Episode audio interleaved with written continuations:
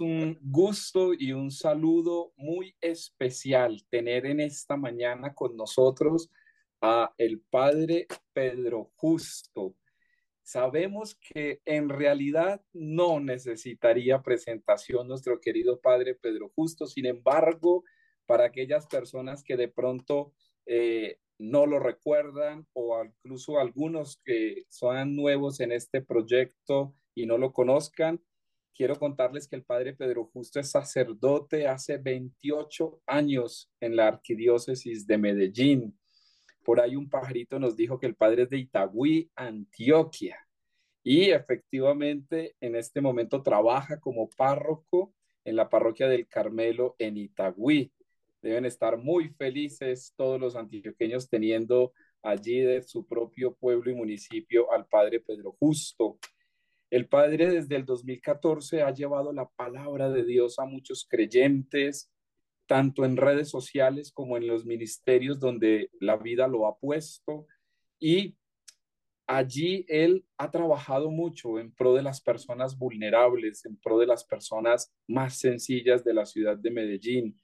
También es reconocido en el extranjero como conferencista, como asesor espiritual, como un gran predicador y por eso pues nos da muchísima alegría tenerlo con nosotros en este tercer diálogo, así llamada esta sesión, Diálogos Despiertos.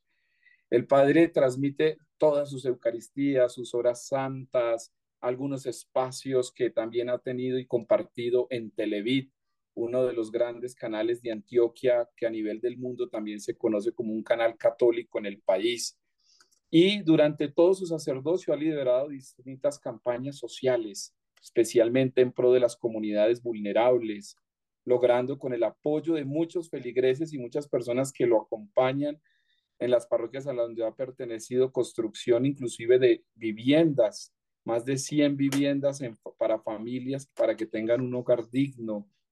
De verdad que para mí personalmente es una gran alegría estar aquí con el Padre una gran alegría estar con el padre Carlos Andrés, el promotor vocacional nacional de la provincia franciscana de la Santa Fe, quien también estará en este diálogo. Y pues a este diálogo, Padre Pedro, le hemos querido poner un toque femenino. Nos gusta mucho que los jóvenes estén presentes en estos diálogos despiertos y por eso también nos acompaña Tatiana Vivas, que es una joven que también ha sido líder en muchos procesos espirituales, que en Bogotá trabaja muchísimo también en distintas experiencias de fe y que también eh, es una mujer muy comprometida con Hakuna y con otros movimientos y jóvenes que, que ella acompaña. Por eso, pues, Padre Pedro, la palabra para usted en este saludo de esta mañana y yo personalmente me siento complacido de que haya aceptado nuestra humilde invitación. Bienvenido. Gracias, Jonathan. un, un saludo en Cristo Jesús. Los abrazo con el amor del Maestro. A ti, al Padre Carlos Andrés, a Tatiana, me gusta mucho que haya un, una mujercita de fe en este espacio de, de crecimiento espiritual.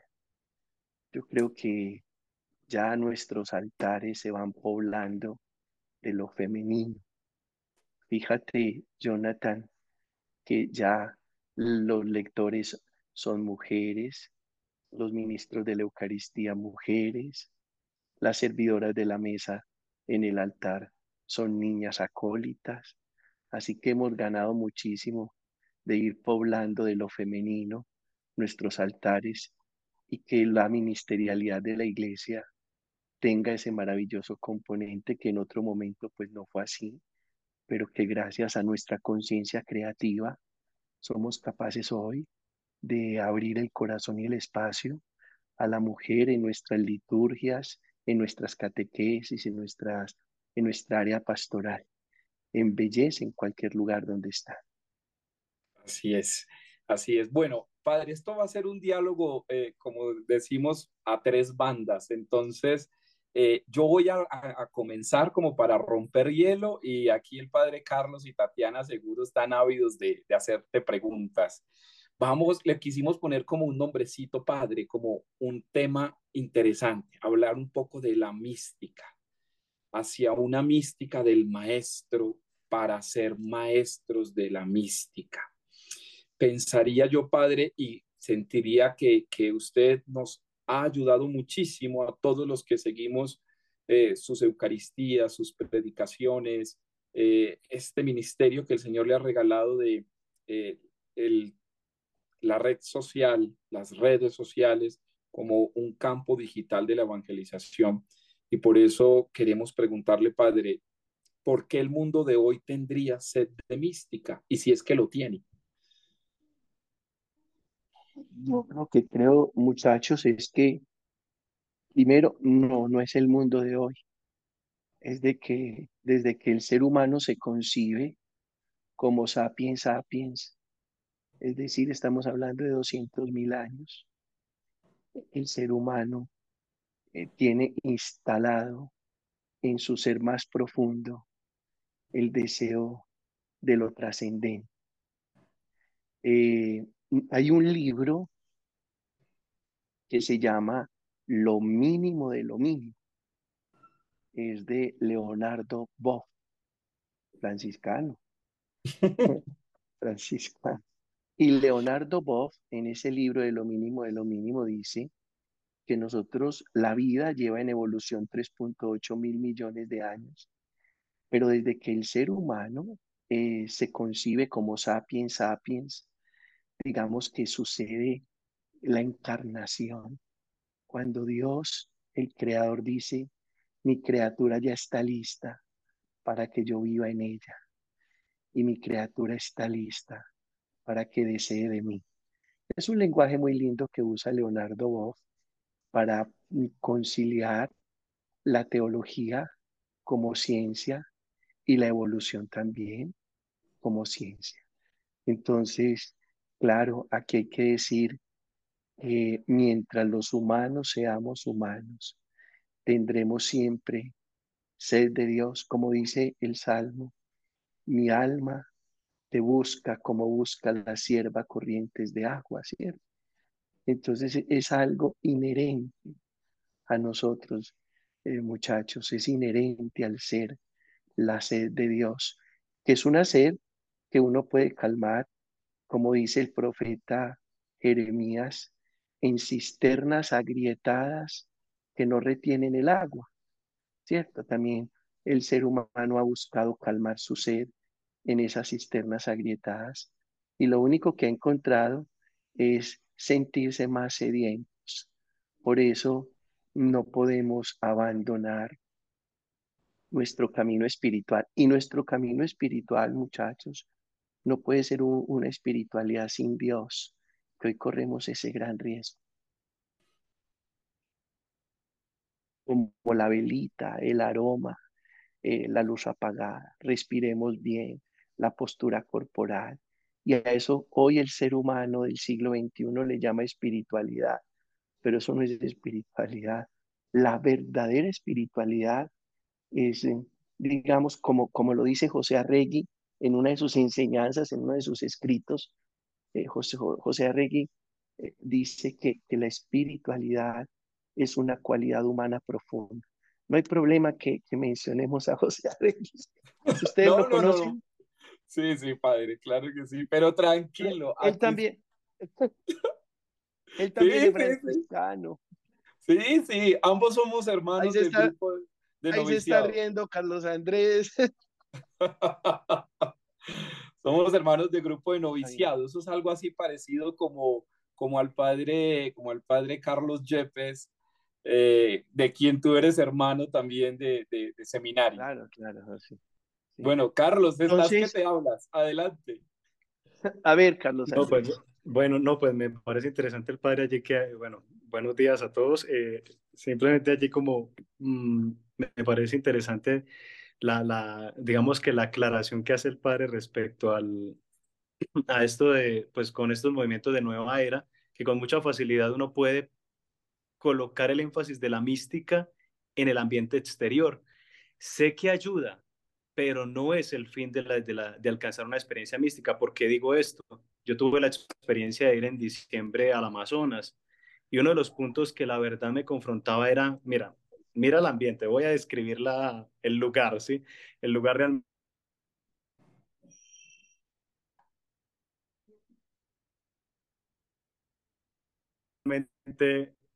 espérame, creo que estoy teniendo falla.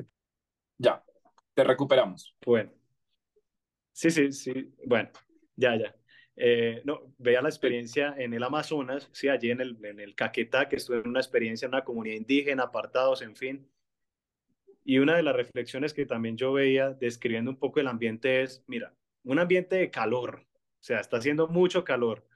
Eh, la gente está constantemente alrededor tuyo, hay ruido afuera todo el tiempo, ¿sí? Eh, además de eso, digamos que, eh, pues, sí, o sea, constantemente vas a correr el riesgo de, no hay puertas, ¿sí? No hay puertas, no hay puertas, también digo esto, y estás constantemente en el riesgo de, de no interiorizar en una espiritualidad. O sea, si yo miro el panorama externo, así de buenas a primera, que creo que es la experiencia que, que muchas personas pueden tener, es que el ambiente no me va a favorecer para una experiencia mística y podría justificar que, que con el ruido exterior, que porque en una casa no hay puertas, que porque hace mucho calor, en ese ambiente, si yo sigo una corriente nueva era, yo digo, allí yo no puedo tener una experiencia mística, o sea, jamás porque no me favorece el silencio, eh, el olor incluso no me va a ayudar tampoco porque es siempre incómodo el lugar,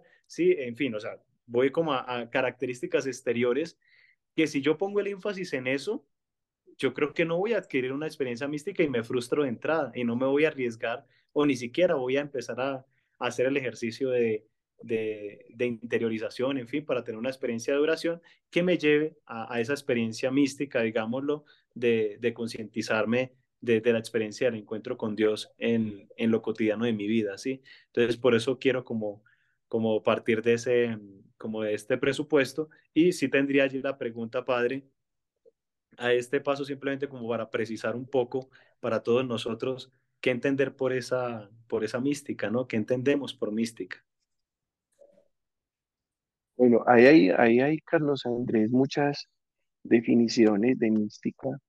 Inclusive cuando pensamos que una persona es mística, incluso lo estamos en el lenguaje más, más popular, es como peyorativo, este tan místico, ¿cierto? Pero en realidad hay una diferencia muy grande entre lo místico y el misticismo.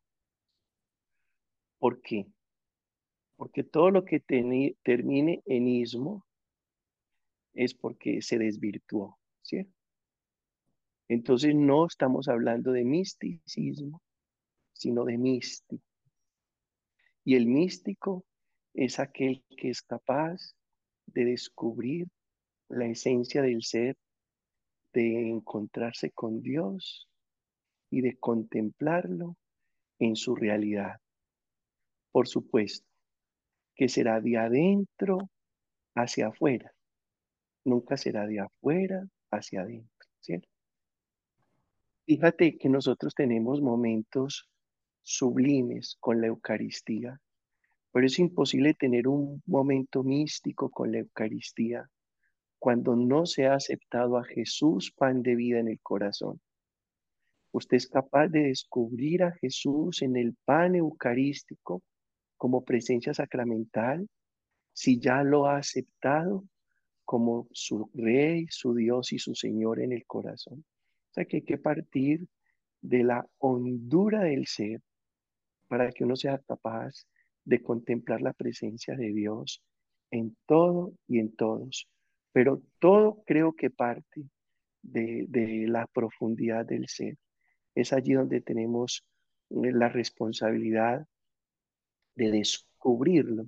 Es como yo, de Carlos Andrés, es como la, la felicidad. La felicidad no se busca, la, la felicidad se descubre. Si la busco, la busco afuera. Si la descubro, la encuentro adentro. Es más dentro. Acuérdate, ahorita, eh, fíjate que nosotros tenemos como dos realidades, la realidad interior y la realidad exterior. Y solo es posible hacer una buena lectura y una buena interpretación de la realidad exterior si la realidad interior está en orden. Si la realidad interior no está en orden, uno no es capaz de hacer una lectura correcta de la realidad exterior. Padre, hay toda una, toda una escuela hoy que está evocando la necesidad de volver a viajar hacia adentro, de volver al silencio, de volver a lo que se encuentra dentro. Eh, Han habla de esta sociedad del cansancio. Eh, muy bien, muy bien.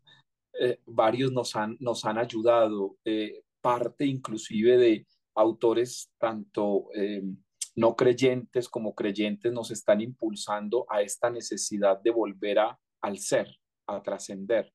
Karl Rahner decía que el mundo, el, siglo moderno, o es místico o no será. ¿qué, qué, qué, juicio le merece a usted esta tendencia tan, a, mi juicio, necesaria de la mística y el papel que debería jugar en nuestro tiempo? Fíjate que en este libro que acabas de mencionar de la sociedad del cansancio, el autor dice, nunca estamos más acompañados que cuando estamos enteramente solos con nosotros. Y nunca estamos más ocupados que cuando no estamos haciendo nada, ¿cierto? Y es porque a veces nos podemos volver holgazanes en nuestro interior. Él habla de la, holgazanería interior y al referirse a la holgazanería interior, ¿qué significa esto? Significa que de repente en una sociedad como la nuestra, que nos pide rendimiento, estamos repletos con la agenda afuera y vacíos completamente adentro. Y eso es lo que produce un cansancio existencial, un cansancio espiritual y un cansancio emocional, ¿cierto? Esa es la sociedad del cansancio, que mm, repletos afuera y vacíos dentro. Y yo creo que sí hay que volver. Fíjate lo que dice Henry Nowen en el regreso del hijo pródigo. En realidad este muchacho se fue de casa, de la casa de su padre, pero ¿qué significa irse de la casa del padre? es irse a vivir lejos de uno mismo. Y cuando uno vive lejos de uno mismo, es imposible la mística. Para que suceda la mística, es necesario que uno viva dentro de sí mismo. Eso que Jesús promete en Juan 10:10, 10, vida abundante. Digamos, la verdad, eh, antes de darle la palabra a Tatiana, que me muero de vergüenza que no le hemos dado la palabra. Perdónanos, Tatiana, debiste de haber hablado tú primero, primero que todos. Pero, pero antes de dar, antes de darte la palabra, Tatiana, es decir que es urgente. Ahora que ya se acerca la cuaresma y que seguramente escucharemos muchas veces la parábola del Padre misericordioso, la del Hijo pródigo, es decirle a la comunidad, hay que volver a vivir en casa hay que volver al templo. Y volver al templo es volver a Cristo. Y volver al templo es volver a uno mismo. Porque el templo de Dios es Cristo y el templo de Dios es cada ser humano. Diana, ¿qué dices tú? Eh, bueno, primero no te preocupes, pueden hablar. Yo estoy acá tomando notas porque estoy fascinada con todo lo que estamos hablando. Entonces, en verdad, pueden seguir hablando. Pero mientras te escuchaba, me surgió varias preguntas, ya que estamos hablando como de, de eso, de el cansancio y que en la soledad pues uno se encuentra uno mismo. Quería preguntarte, pues, ¿qué implica eh, aprender a pues tener como esa vivencia interior para vivir al maestro, como vivir la mística interiormente, pues como estamos hablando, que la mística solo se puede vivir desde adentro hacia afuera, eh, pues, ¿qué implicaciones tiene? no, no, ya te, yo te comprendo bien. Mira, Tatiana, lo que pasa es que primero eh, estamos muy distraídos. Uno. Dos. Estamos muy deprimidos. Es cuando el ser humano está tan distraído, porque hay muchos distractores, esa es la verdad, y porque digamos que al nuevo orden mundial le interesa que el ser humano no piense, sino que se dedique a producir y a consumir. Y entonces cuando uno se dedica a producir y a consumir, se vuelve una máquina y termina haciendo de lo mismo, es lo que hace una fotocopiadora. Una fotocopiadora hace de lo mismo, copias. Y cualquier máquina solo sabe hacer de lo mismo. Pero a la máquina no se le puede decir ni se le puede pedir que haga algo distinto porque ella solo sabe hacer de lo mismo. Entonces, cuando estamos muy distraídos y cuando estamos muy deprimidos, recuerda, Tatiana, que uno de los problemas mundiales más severos de la actualidad y del mundo contemporáneo es la salud mental. Entonces, tan distraídos, eh, tan desenfocados, tan desenfocados y tan enfermos mentalmente, tan deprimidos, inmediatamente bloqueamos esas posibilidades maravillosas de explorar todo lo que hay en nuestro universo interior. Yo creo que hay que rebajarle a la distracción y procurar la salud mental y nos va a permitir conectarnos con nosotros mismos. Tú sabes, Tatiana, que el mundo hoy está muy conectado hacia afuera, pero está muy desconectado hacia adentro. Inclusive tenemos mejores relaciones con los lejanos que con los cercanos. Y entonces, y esto que nosotros, este ejercicio que estamos haciendo, ¿cierto? Ojalá lo pudiéramos hacer en la mesa del comedor de la, nuestra casa cural, con cinco o seis personas cercanas, pero el mundo se ha vuelto de tal manera que terminamos teniendo muy buenas relaciones con una comunidad que no tiene parentescos. Y si la, y si la comunidad virtual no tiene parentesco, también tenemos que cuidar estos estos mecanismos virtuales porque no los podemos, no los podemos volver más importantes que, las, que los encuentros presenciales, donde sentimos el calor, el olor y la sensación, la mirada del otro es más profunda, donde se despierta la misericordia y la compasión humana. Entonces, sí, hay que conectarse, eh, muchachos, más con lo de adentro y hay que buscar eh, superar ese tema de distracción y de, y de depresión.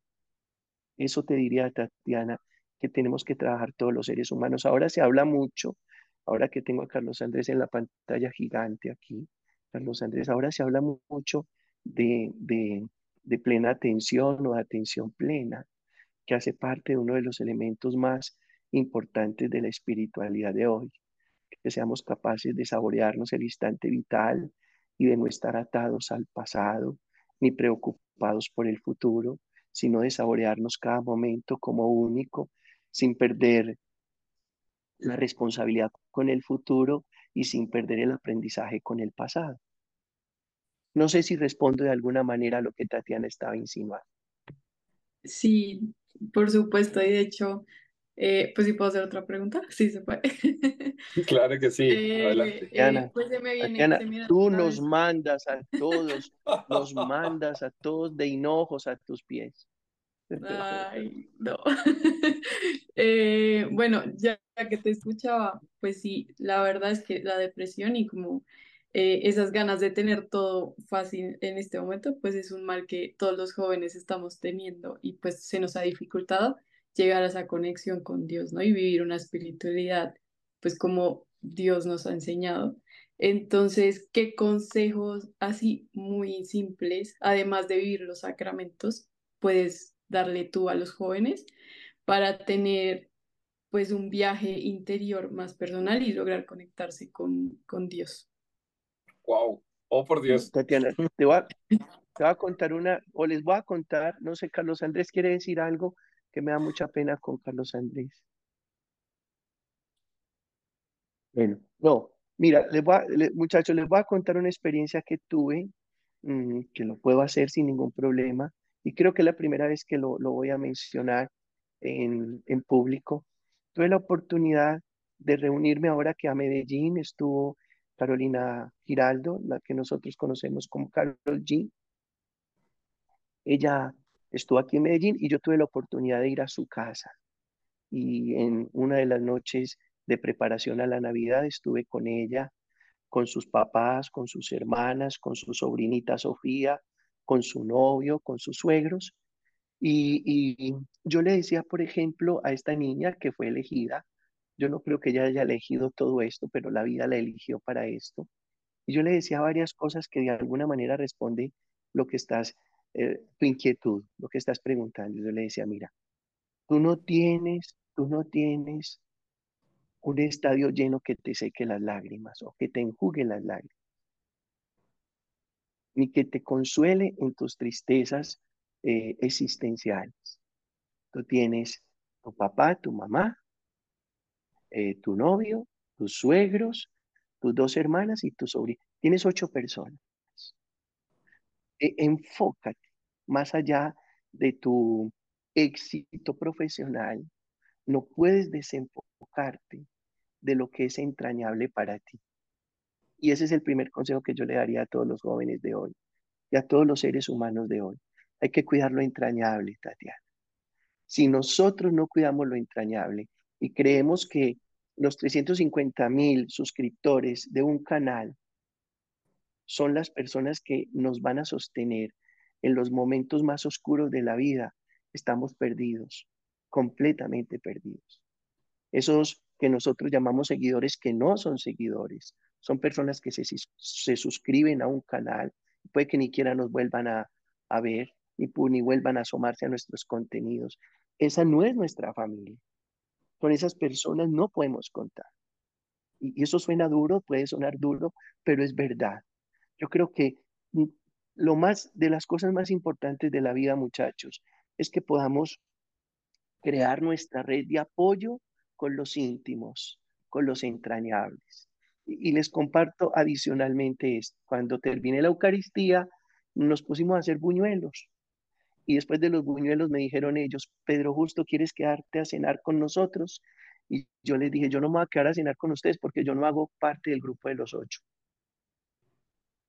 Porque yo no hago parte de ese grupo primario. Carol, por favor, protege, defiende, valora y cuida eso que es entrañable. Si nosotros abandonamos lo entrañable, es muy fácil que nos quedemos completamente solos, y en lo existencial vamos a pasar muchas penurias que le van a generar muchas heridas al alma. Y eso es lo primero. Eso es lo primero. Cuidar lo entrañable. Si me dejas avanzar en esto, te digo que es lo segundo. Y si puedo, eh, Jonathan, ¿me puedo continuar? Bueno, lo segundo es, lo segundo creo es que em, los millennial y los centennial viven un paquete de mentiras. Y, perdóname que yo sé que ahí Carlos Andrés está metido porque veo que es un muchacho muy joven, eh, sacerdote, pero es muchacho muy joven. Y lo mismo Jonathan y lo mismo tú, Tatiana. Es un paquete, yo lo, yo lo llamo el paquete de mentiras. Y el paquete de mentiras de los centennial y de los millennial es el siguiente. Primero, que todo les tiene que salir perfecto. Segundo, que nada se les puede salir de control. Que Tercero, que los resultados tienen que ser óptimos. Cuarto, que todo el mundo los tiene que querer. Eh, quinto, que todo tiene que ser perfecto, ya lo dije. Y, y, entonces, y además que tienen que ser billonarios, no millonarios, sino billonarios. Y entonces en ese paquete de mentiras comienzan a vivir una vida mm, mentirosa, engañosa. Y cuando viene la frustración, no la soportan. Y, y, como no soportan esa frustración, le pierden el sentido a la vida cuando algo no es como ellos quieren y cuando algo se sale de control. ¿Y por qué digo que es un paquete de mentiras? Porque mira, la vida no es perfecta, eso es mentiras. Porque uno no puede tener el control de todo, eso es mentiras. Porque a uno no le tiene que querer todo el mundo, eso es mentiras. Porque no vamos a ser billonarios todos, eso es mentiras.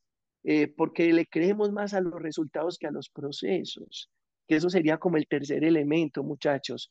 E, el, el, hombre de hoy va detrás de los resultados y cuando uno va de los resultados, Jonathan que, que mencionó ahorita el libro, no, perdón, les voy a hablar de un tema de aceptología. En, la aceptología bueno, uno lee de todo, pero hay una cosa bien interesante en la septología y es que hay cuatro caminos. El camino del deseo que produce sufrimiento, el camino del resultado que produce sufrimiento, el camino de la aceptación que produce sabiduría y el camino de la adaptación que produce maestría. Y tal vez nuestras nuevas generaciones solo van tras los deseos y los resultados. Y por eso se frustran tan fácil. Y lo peor es que no son capaces de tolerar la frustración. Sí, claro que sí. Muchísimas gracias. Eh, no sé si el padre Carlos tiene alguna pregunta por ahí. Lo veo con ganas de hablar. No, no, lo que pasa es que, bueno, eh, digamos que eso también empieza a tocar la propia realidad y yo creo que es también una invitación para que los jóvenes que también nos están viendo eh, sean conscientes de la realidad que, pues digamos, de la cultura en la que pertenecemos. Yo una de las cosas, bueno, bueno yo también, el padre hacía mención ahorita de mi juventud allí y bueno, yo estuve de formador cuando estaba haciendo el diaconado hace cinco seis años, seis años ya. Y una de las cosas que, que realmente veía dentro de, de, los procesos formativos y también a nivel de mi propia vida era ser conscientes de, de estos riesgos donde estamos nosotros eh, sumergidos también, ¿no? Eh, pienso yo, ¿no? El hecho de ser religioso no nos saca de la realidad, ¿no? Nos saca de, de todas estas problemáticas sociales que se están generando y, que nos llevan incluso, como bien lo decía el padre, ¿no? Me identifico con cada uno de los puntos que ha dicho, ¿sí? Y, y cada día que pasa es ser consciente que estamos con estas tentaciones, diría yo, o sí, con, eh, con estas, digamos que estas cosas que nos pueden ir arrastrando a, de manera muy sutil a la frustración, ¿no? Porque uno podría decir, eh, todo perfecto. Ah, es que la vida religiosa es un llamado a la perfección, un camino de perfección, en fin, como siempre tradicionalmente se dice, pero se puede entremezclar con este eh, que el padre hacía mención, ese perfeccionismo, ¿sí? Porque pues somos frágiles, somos seres humanos, nos equivocamos y entonces ante una crisis, ¿qué va a hacer? Va a salir corriendo, se va a ir, va a dejar tirado su proceso, va el proceso, como decía el padre ahorita, el proceso lo va a dejar tirado, ¿sí? Eh, o por, por andar pensando en el resultado, ¿no? Creo que eso es una de las cosas que allí nos ponen en tensión y, creo que esto da incluso mucha, mucha esperanza, Padre. Yo creo que esto da mucha esperanza saber que, que, eh, que en uno hay, en la propia vida hay fragilidad, que, que, van a haber cosas que se van a salir de control, sí, van a haber cosas que se salen de control y, y bueno, allí creo que, eh, y que va a haber gente que no nos va a querer, sí, también eso es cierto, sí, gente que algunos donde llegamos a ciertos lugares, la gente nos recibe muy bien, pero quizás la personalidad llegas a otro y no te van a recibir igual, o sea, eso también uno ser consciente de esto, insisto, genera mayor tranquilidad y qué bonita experiencia, padre, que nos comparte eh, sobre esta cantante, porque realmente cada uno de nosotros también debe pensar cuál es esa red de apoyo tan nombrada incluso en el ámbito de la psicología, ¿no? Eh, esa, eh, esa, red de apoyo que realmente lo hace uno cada vez, eh, digamos, más consciente de lo que es y, y, realmente son las personas que lo van a confrontar, que te van a felicitar, que te van a allí, sí, que te están acompañando en cada momento de tu vida, ¿no? incluso son con quienes se genera esa confianza para poder saber que uno, en qué de pronto está llegando a ser uno mismo o en qué cosa realmente está creándose una máscara, ¿no? Y, eso también es, eh, es bueno, ¿no? Pues pienso yo que, que esto era lo que quería mencionar y, y padre, pues sí, sí quiero como, como eh, enfatizar en esta, en esta idea porque eh, de parte de, de la juventud de nosotros, cada vez que salen estas expresiones con mucha facilidad podemos decir esto suena como a regaño, o a, la cantaleta, pero no, es que no es eso, es el contexto cultural que nos lleva a nosotros a pensar que debemos ser conscientes de lo que nos rodea. No sé allí, padre, de pronto eh, el tema de, la experiencia espiritual, mística, eh, cómo lo podemos conectar con la experiencia de sanación. Eh, pensaría yo que podría, si podría ayudarnos con una palabrita al respecto eh, ya que he pasado por dos episodios de enfermedad ahora último, entonces quisiera saber un poco sobre este tema, ¿no? Conectar un poco experiencia mística con, con esta eh, perspectiva de sanación, ¿no? Eh, Carlos Andrés, mira, hablando de lo, de lo místico, yo creo que lo místico tiene unas características y una de esas características es el silencio. Y sanarnos de el ruido eh, que aturde el alma. Otra de las características no es la soledad precisamente, pero sí es el estar a solas, a solas, porque una cosa es estar solo y otra cosa es a solas. Solo es sin nadie, a solas es con Dios y con uno mismo, donde sucede el maravilloso mundo de la contemplación. Y otro de los elementos fundamentales es la oración. Es muy importante que si le vamos a apostar a una espiritualidad seria, sana, madura, profunda, que nos lleve a la mística, es necesario que haya oración, que haya silencio y que haya ese a solas con el Señor. Ahora, en lo que tú preguntas de, la, de la sanación, eh, mm, todos venimos muy heridos, inclusive desde que estábamos en el vientre de la mamá. Yo no creo tanto, no me preocupa tanto en las heridas físicas, me preocupan más las heridas del cuerpo emocional, que tú sabes, Carlos Andrés, que cuando el cuerpo emocional no, no logra tramitar mm, una herida, eh, se la transmite o se la pasa al cuerpo físico y traduce eh, en la transmisión al cuerpo físico, eso se traduce en una enfermedad física, ¿verdad? Y por eso ojalá nosotros fuéramos capaces de tramitar todas esas heridas emocionales y en la tramitación de esas heridas emocionales hay dos elementos que son muy importantes. Uno, la conciencia, ser consciente de mi herida. Y dos, la compasión.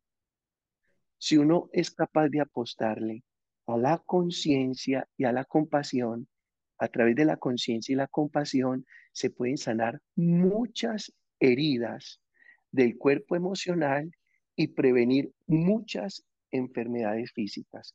No estoy diciendo, Carlos Andrés, que todas las enfermedades físicas sean el resultado de una herida emocional. No, no no porque no, no está bien decirlo así. Además, tú sabes que generalizar siempre es una injusticia. Pero sí es cierto, es cierto que muchas de nuestras enfermedades físicas son consecuencia de no haber tramitado correctamente unas heridas del cuerpo emocional. Eh, incluso dicen que, que una pareja son dos adultos conviviendo, lastimándose en las heridas de la infancia. Eso se lo escuché alguna vez a Borja, que es un escritor español, y, en realidad es eso. O sea, ¿y quiénes son las personas que más, o sea, las más especializadas para tocarnos las heridas de la infancia? El papá y la mamá, la pareja y los hijos. Por eso a veces se vuelve tan compleja la convivencia con la pareja, con los padres y con los hijos, porque estas tres estos tres parentescos se vuelven especialistas en tocarnos las heridas emocionales. Muy bueno, muy bueno muchachos, eh, eh, mm, ayudarle a los jóvenes a que con conciencia y compasión descubran cuáles son las heridas emocionales de infancia, de adolescencia, de primera juventud, porque finalmente los adultos somos los intérpretes de un niño que está herido en lo más profundo del ser. Dicen que un adulto es, ¿qué es un adulto? Definición de adulto, el que está interpretando las heridas de su infancia y las interpreta con mal genio, con miedo, con rabia, con envidia, con celos. Todas esas expresiones mm, de, de carácter o todos esos defectos de carácter finalmente son consecuencia de unas heridas que están allí sin sanar y muy bueno sanarlas, muy bueno sanar todo, todo eso que nos, ese grito estentóreo que recibimos cuando tan solo teníamos tres años, que se convirtió en un evento interruptor y que nos dejó marcados para siempre y que ahora nos hace temerosos de la autoridad y que ahora nos hace temerosos de un adulto que está presente en la vida de nosotros. Todo eso se puede sanar. Eh, tan bonito, tan bonito Mm, Carlos Andrés, que yo creo que la espiritualidad sana al ser humano. La vida espiritual trae mucha sanidad al ser humano, una de las mejores herramientas que tenemos para ser sanados en la vida en el Espíritu. Bien, padre, eh, creo que todo esto que hemos dialogado eh, nutre muy bien esa famosa expresión de una mística de ojos abiertos.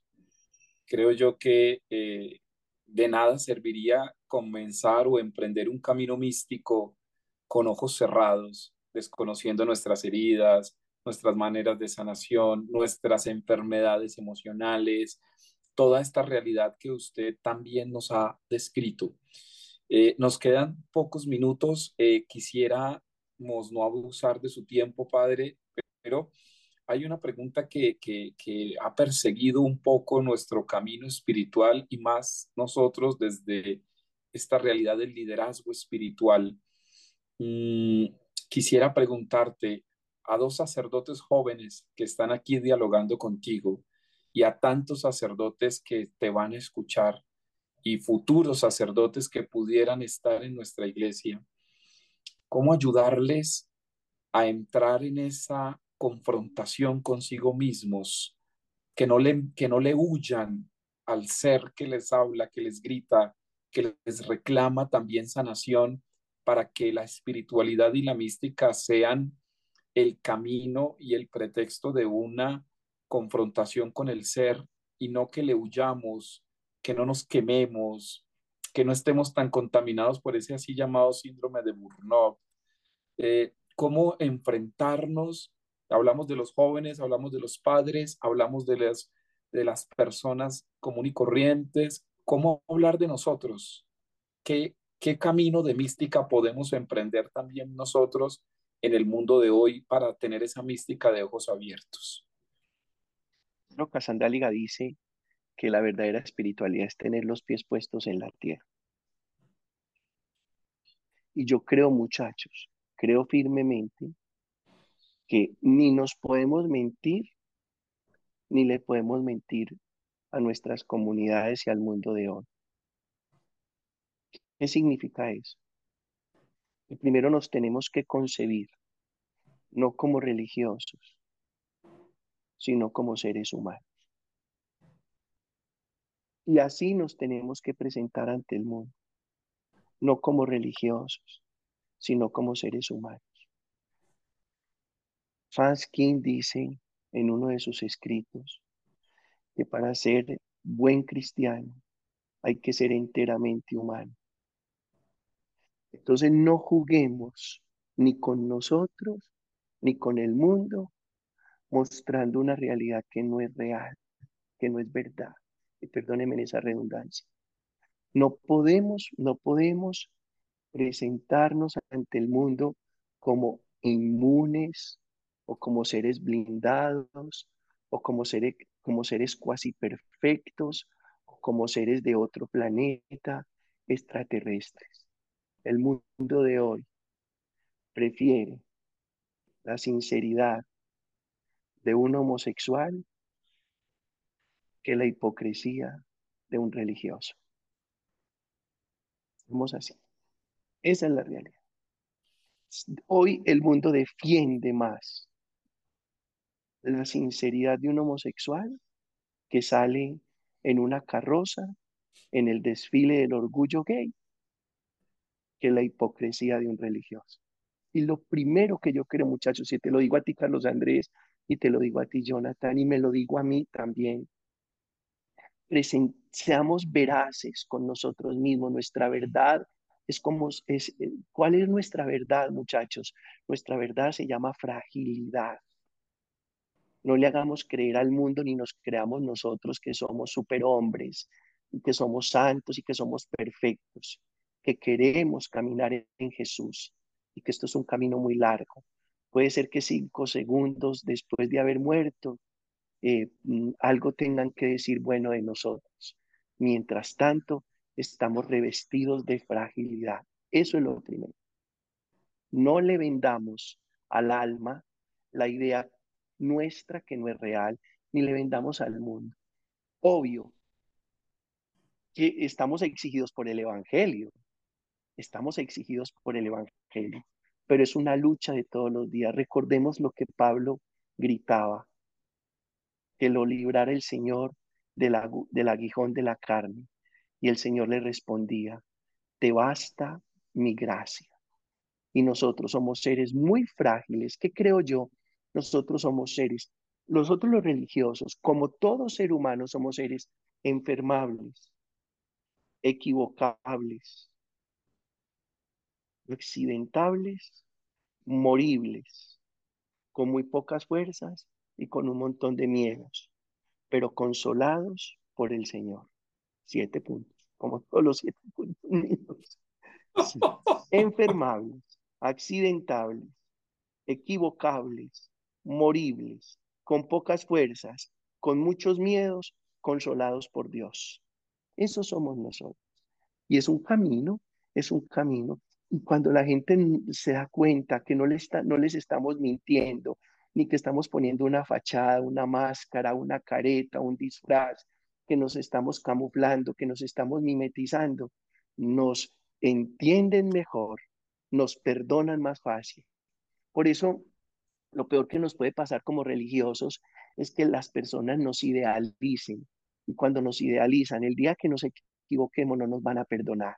Pero si mostramos nuestra verdad, que queremos ser cada vez mejores, exigidos por el Evangelio, pero que somos seres humanos de carne y hueso, es más fácil para nosotros, empezando porque entonces no despertamos neurosis que pueden convertirse en enfermedades y en patologías mentales que le pueden hacer mucho daño al alma propia y a las comunidades que acompañamos o lideramos. Para mí es fundamental que seamos muy humanos y en, tanto que seamos muy humanos, acompañemos la humanidad de los demás. Bien. Eh, bueno, queda uno absorto, sorprendido, mucho por trabajar, padre Pedro Justo, mucho por trabajar. Les cuento a Carlos Andrés y a Tatiana que mm, el padre eh, ha salvado mi vocación en dos ocasiones, una ocasión en Medellín con una fuerte crisis espiritual y no, no me da pena decirlo a todos los que nos ven. Eh, él acaba de decir, somos humanos, enfermables y, accidentables y, y, tuve una crisis muy fuerte en años anteriores y lo único que me dio un ánimo y un sentido fue escuchar una homilía donde el padre decía, cuidado con eh, la culpa, porque la culpa pertenece al pasado, cuidado con el miedo, porque el miedo pertenece al futuro y el futuro no se puede ver con miedo, y cuidado con el presente, porque en el presente hay mucho apego y no podemos dejar que el apego domine nuestro presente, hay que soltar y vivir intensamente. Eh, muchas otras cosas dijo, pero cuando el Padre habla, lo hace convencido de una experiencia en la que quienes le escuchamos sabemos que hay mucho que trabajar. Y por eso, Padre, quiero terminar este momento de diálogo despierto diciéndole gracias por ayudarme a despertar en lo esencial. Gracias por ayudarme a, ayudarme a despertar en la luz que, que Dios da y un segundo momento con mi madre en el que estaba ella muy enferma y yo la acompañé a una hora santa y él en, su parroquia en esta hora santa eh, dijo sencillamente, jamás la enfermedad será signo de castigo, jamás la enfermedad será signo de abandono de Dios. La enfermedad es el aprendizaje de Dios para morar nuestra fe. Y por eso cuando la enfermedad llega a nuestra vida, a partir de ese momento la leí siempre como un aprendizaje de luz en la que había que dejar que morara, morara la fe. Y eso lo quería decir públicamente para decirle a todos ustedes, hermanos, que nos van a escuchar, el Padre Pedro Justo es un instrumento del Señor. Seguramente Él ha sido capaz de compartir su humanidad y por eso hoy vemos que en sus palabras hay una una vestimenta, estamos revestidos también de la divinidad que Dios pone en sus palabras. Padre, muchas gracias. Qué rico haber dialogado contigo. gracias a ustedes. También tengo que decir que Tatiana es una mujer de fe. Carlos Andrés y tú, todos tres se convierten en una esperanza para el mundo. Jóvenes que le están diciendo sí a Dios y están abriendo el corazón para dejar que Dios trabaje ahí se convierten en una esperanza para el mundo. Así que, Tatiana, de ahora en adelante te voy a decir Tatiana Esperanza, Carlos Andrés Esperanza y Jonathan Esperanza. Bendito sea Dios por ustedes. Gracias por aceptar a Dios en sus vidas. Acuérdense que la fe es dejar un espacio en el corazón para que Dios trabaje. Dios los bendiga y gracias por esta invitación. Me siento muy honrado por ustedes. A ustedes, como el Padre dice, justo a tiempo. Así que respetamos, respetamos el justo a tiempo y seguimos dándole a Dios gracias por estos diálogos despiertos, que todos ustedes puedan haber aprendido muchísimo hoy. Jóvenes, eh, aprendamos mucho, porque hoy el Padre Pedro Justo nos ha dado en lo justo, en lo que necesitábamos. Un abrazo para todos, bendiciones. Gracias.